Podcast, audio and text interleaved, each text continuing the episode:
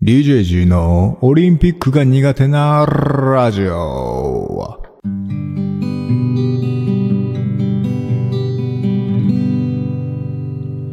さあ、始まりました。DJG のオリンピックが苦手なラジオ。今日で最終回です。はい。まあ、このタイトル先に誤解しないでもらいたいので言いますが、別に批判をしてるわけじゃないです、オリンピックを。あこんなコロナの時にしやがってっていう、そういうことで言ってるんじゃないんです、このタイトルは。聞いてください。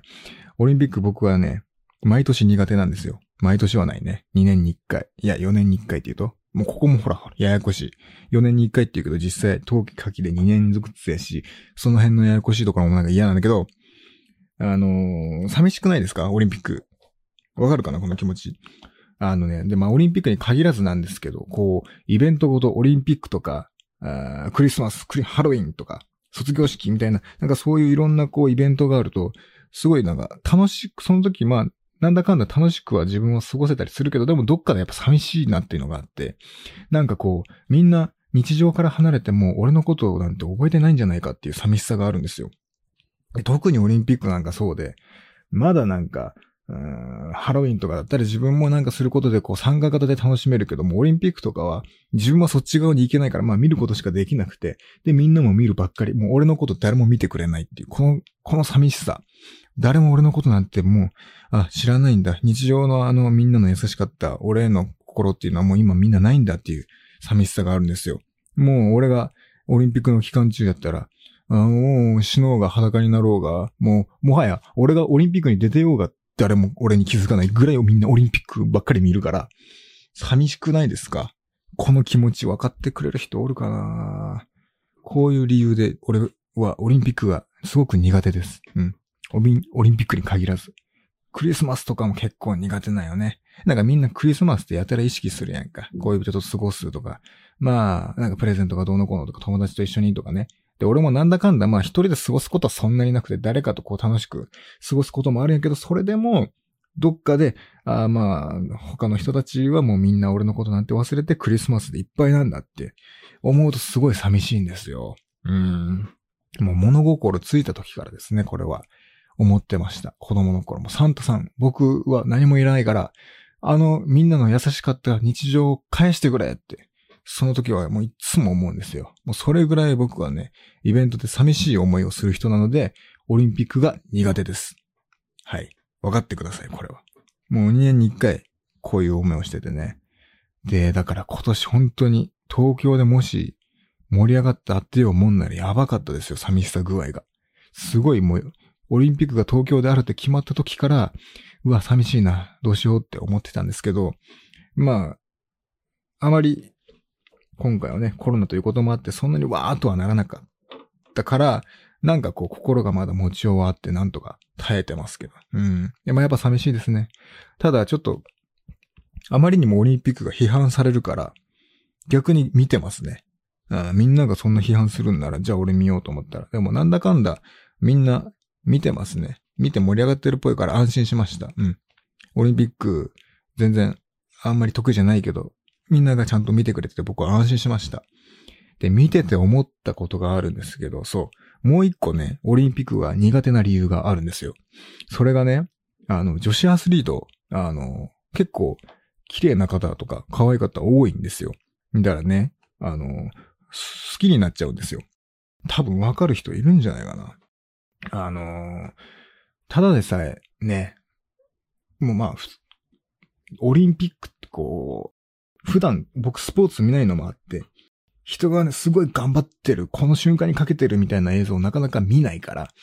で、それが結構、可愛い人だったらもうなんかたまんなくないですか？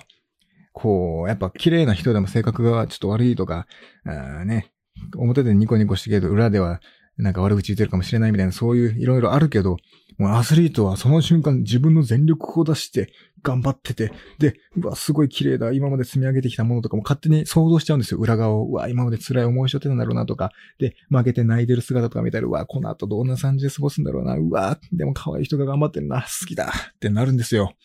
わかるかな、この気持ち。もうね、一瞬で好きになるんですよ。一日で、半日で、一時間で。だから苦手です。この気持ち。わかるかな？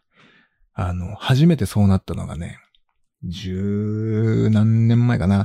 僕が中学生ぐらいの時に、えっ、ー、と、バンクーバーオリンピックですよ。あの、モーグルの女子の日本代表の上村愛子選手っていうね、結構可愛いって話題になってたんですけど、もうその人をテレビでたまたまパッて見た時に、はい、好きってなったんですよ。もうね、あの、モーグルってはなんか楽しそうだな、わ、綺麗な人が出てるな、頑張ってる、わ、ギリギリダメだったんだ、頑張ったんだね、好き、オリンピック好きってなったんですよ。で、そう思って見てたら、なんか上村選手の映像を見てると、ちょくちょく、なんか男の人が映像がパッて切り替わって映って、まだモーグルのちゃんと女子の試合にも映って、パッと男の人に映ってパッてみたいな。あって、なんだこの男はってなってて、コーチか何かかと思ったけど、いや違うなって。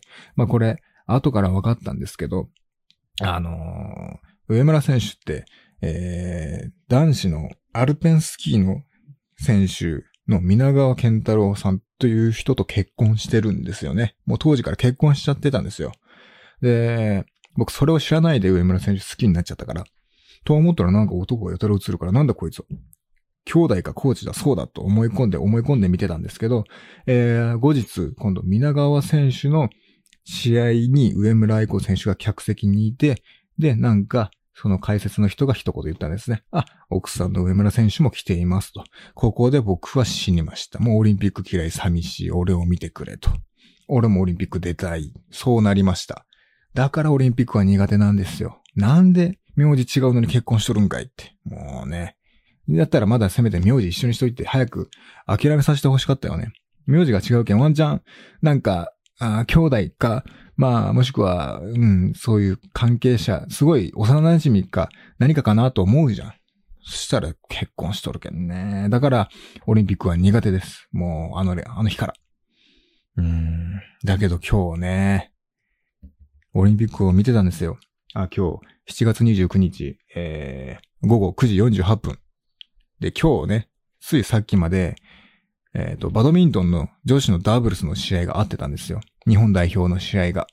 で、準々決勝ぐらいかな。日本対中国で、惜しくもちょっと日本負けてしまった試合なんですけど、それを見てて、あやうかった。ちょっと、結構、可愛い。そんな目で見ちゃダメなのかもしれないですけど、綺麗な方って。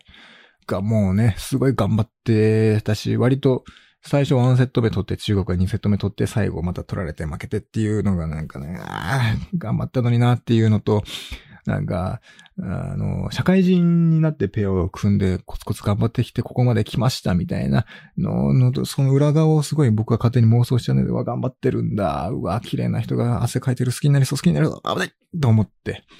なんとか耐えました。で、なんとかテレビを切って、このまま一人で考え事してたら、危ない、好きになると思ってラジオを撮り始めたという、そういう次第でございます。危ない。うん。だからもうちょっとあんま見てられないですね。えー、好きになっちゃうから。だから、あの、オリンピックを皆さん見るときはね、あの、あんまり好きにならないように気をつけてみてくださいね。まあ、好きになるのは自由ですけど、必ず、あの、次の日、えー、配偶者が試合を見、見てますので、うん。気をつけてください。名字が違っても、アスリートは配偶者である確率がすごく高いです。なので、皆さん気をつけて、本当に、絶対辛い思いをしないように見てくださいね。忠告しておきます。えー、この気持ちに共感できる方には、番組オリジナルステッカーをプレゼントします。ということで、ラジオタイトルをテーマに今日も10分ぐらい喋れたので、満足です。